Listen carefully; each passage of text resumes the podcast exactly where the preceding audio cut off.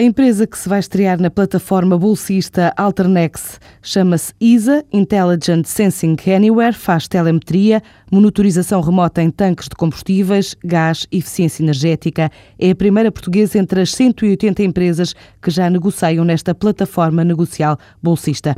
A apresentação oficial é feita agora após o fecho da Bolsa, mas Basílio Simões, o presidente executivo da ISA, falou à TSF de expectativas para esta entrada das ações. A cotação pelo valor de 5 euros cada. Isto resulta de, uma, de um aumento de capital em que se emitiram 700 mil novas ações a um preço de 5 euros por ação.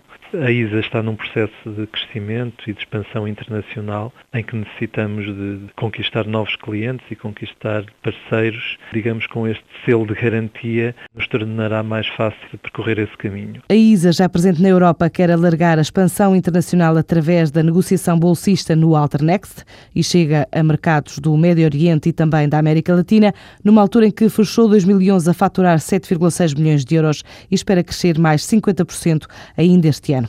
Os empresários portugueses têm hoje a oportunidade de debater as alternativas de crescimento e financiamento a PMEs no ISEG. É um seminário integrado no Roadshow que a NBB está a fazer pelo país. Esta consultora especializada em processos de internacionalização, fusões e aquisições juntou-se à Associação Empresarial da região de Lisboa e também ao Instituto Superior de Economia e Gestão para apresentar um leque de esclarecimentos agora ao fim da tarde sobre alternativas existentes no mercado. Assim explica Patrícia Souza, a diretora-geral da NBB tradicionalmente as empresas eh, estavam e continuam ainda hoje a estar bastante dependentes da banca. Nunca exploraram outras fontes de financiamento, nunca sentiram essa, essa necessidade.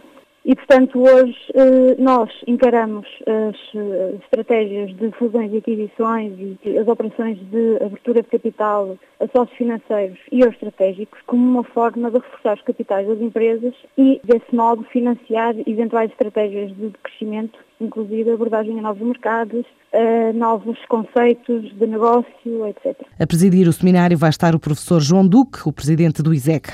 Brasil, México, Chile e Colômbia são os próximos mercados a explorar pela Safety.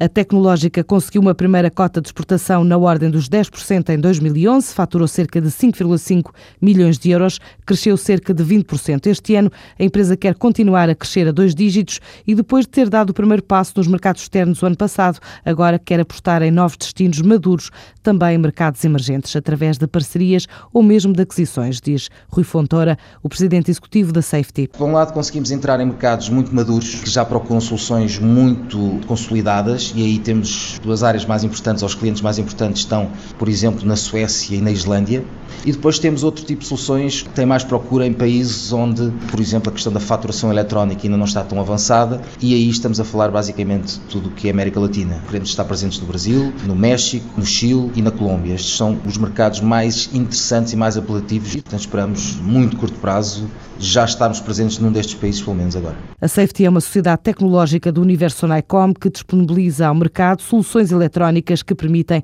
desmaterializar e automatizar processos de negócio.